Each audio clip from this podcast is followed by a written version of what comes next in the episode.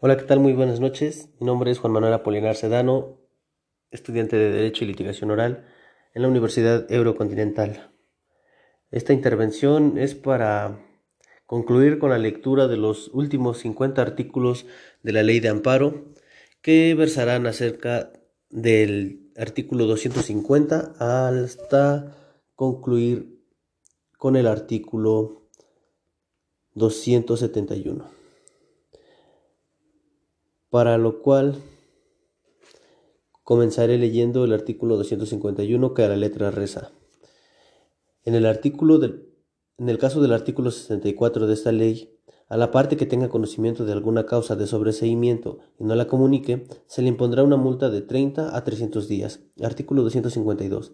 En el caso del párrafo tercero del artículo 68 de esta ley, cuando se promueva una nulidad que sea declarada notoriamente improcedente, se impondrá multa de 30 a 300 días. Artículo 253. En el caso del párrafo segundo del artículo 72 de esta ley, al responsable de la pérdida de constancia se le impondrá una multa de 100 a 1000 días. Artículo 254. En el caso del artículo 121 de esta ley, si la autoridad no, no expide con oportunidad las copias o documentos solicitados por las partes o los expide incompletos o ilegibles, se le impondrá una multa de, 100, de 50 a 500 días.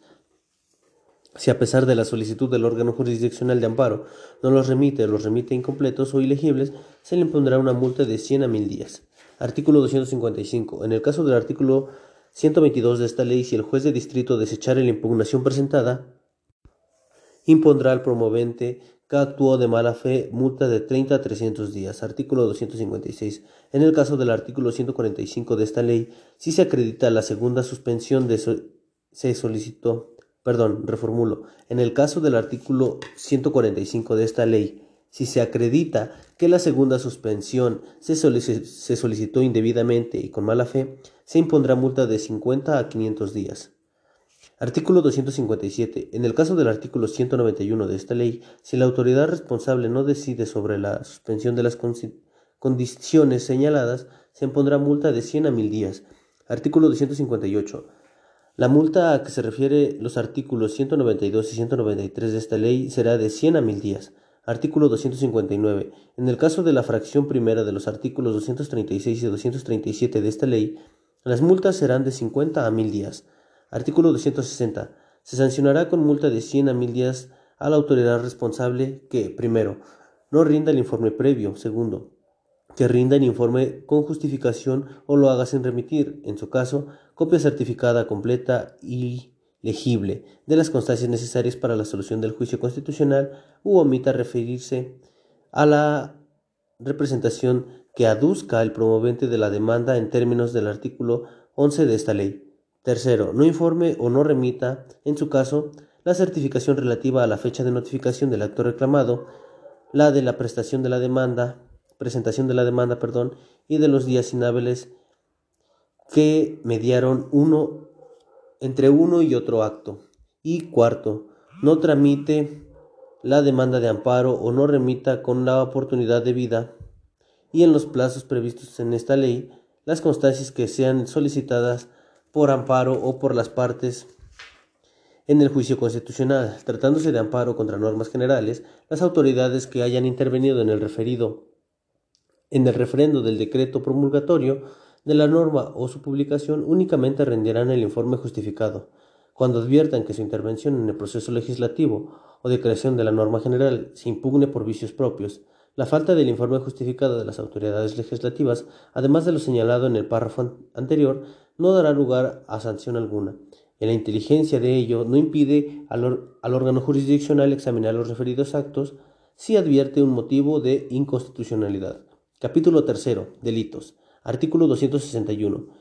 Se impondrá una pena de 2 a 6 años de prisión y una multa de 30 a 300 días, primero al quejoso, a su abogado autorizado o a ambos, si con el propósito de obtener una ventaja procesal indebida en la demanda afirme hechos falsos u omita que los, los que le consten en relación con el acto reclamado, siempre que no se reclame actos que importen peligro de privación de la vida, ataques a la libertad personal fuera del procedimiento, incomunicación, deportación o expulsión, proscripción o destierro.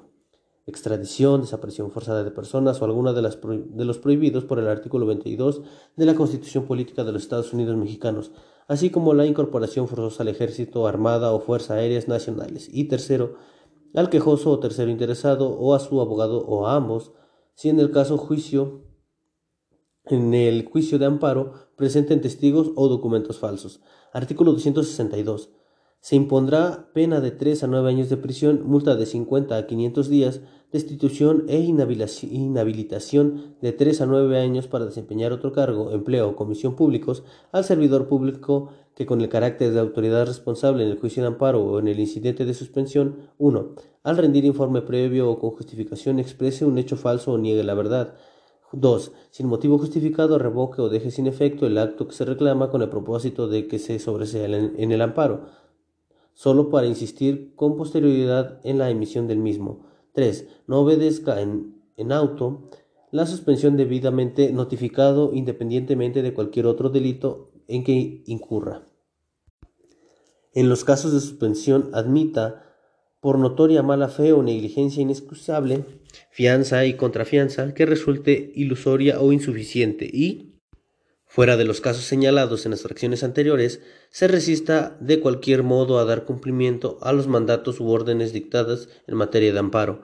Artículo 262. Los jueces de distrito, las autoridades judiciales de los estados y del Distrito Federal, cuando actúen en auxilio de la justicia federal, los presidentes de las juntas y de los tribunales de conciliación y arbitraje, los magistrados de circuito, los ministros de la Suprema Corte de Justicia de la Nación son responsables en los juicios de amparo por los delitos y faltas que cometan en los términos que los definen y, con, y castigan el Código Penal Federal de la Ley Orgánica del Poder Judicial de la Federación, así como este capítulo.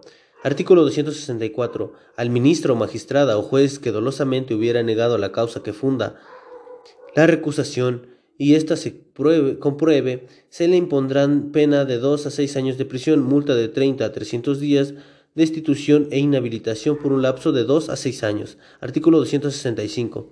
Se impondrá pena de 2 a 6 años de prisión, multa de 30 a 300 días, destitución e inhabilitación de 2 a 6 años para desempeñar otro cargo, empleo o comisión públicos al juez de distrito o la autoridad que conozca de un juicio de amparo o del incidente respectivo cuando dolosamente, primero, no suspenda el acto reclamado a sabiendas de que importe el peligro de privación de la vida, ataques a la libertad personal fuera de procedimiento, incomunicación, deportación, expulsión, proscripción o destierro, extradición, desaparición forzada de personas o alguno de los prohibidos por el artículo número 22 de la Constitución Federal así como la incorporación forzosa al ejército, armada o fuerzas aéreas nacionales, si dichos actos no se ejecutan por causas ajenas a la intervención de los órganos jurisdiccionales mencionados, y segunda, no considere la suspensión siendo notoria su procedencia.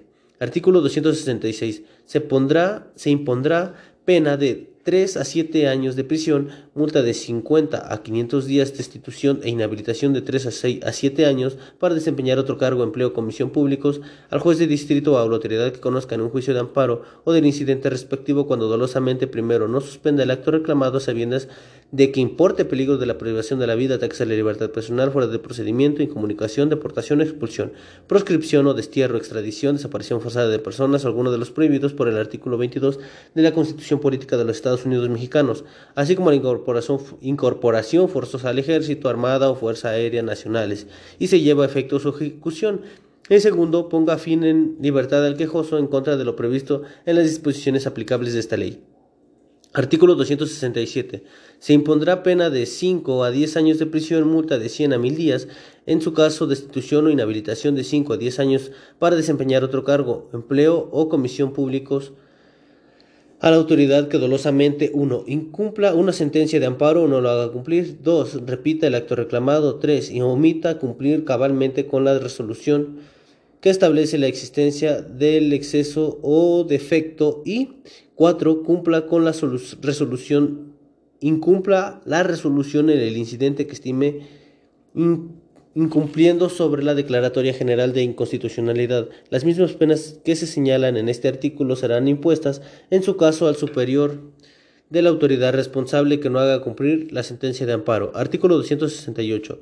Se impondrá pena de 1 a 3 años de prisión o multa de 30 a 300 días y, en ambos casos, destitución e inhabilitación de 1 a 3 años para desempeñar otro cargo, empleo o comisión públicos a la autoridad que dolosamente aplica una norma declarada inconstitucional por la Suprema Corte de Justicia de la Nación mediante una declaratoria general de inconstitucionalidad. Artículo 269. La pérdida de la calidad de autoridad no exige la responsabilidad penal por los no extingue la responsabilidad penal por los actos u omisiones realizados para no cumplir o eludir el cumplimiento de la sentencia de amparo cuando la ley exija su acatamiento.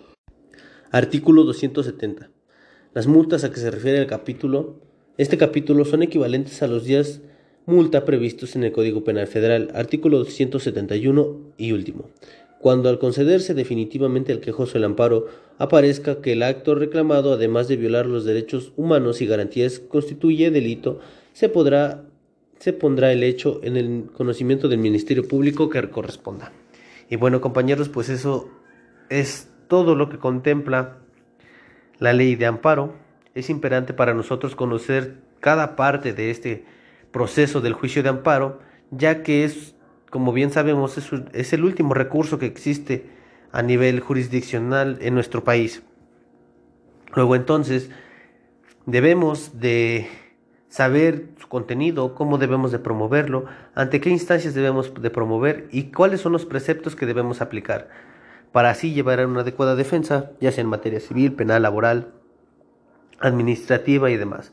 Recordemos que debemos de hacer valer nuestro derecho eh, como abogados para defender los intereses de nuestros clientes y hacer una debida aplicación de este juicio de amparo eh, para que se lleve a cabo de una forma fehaciente, realista, efectiva y no solamente sea para dilatar el proceso y evidentemente para enriquecer nuestros bolsillos, ¿no?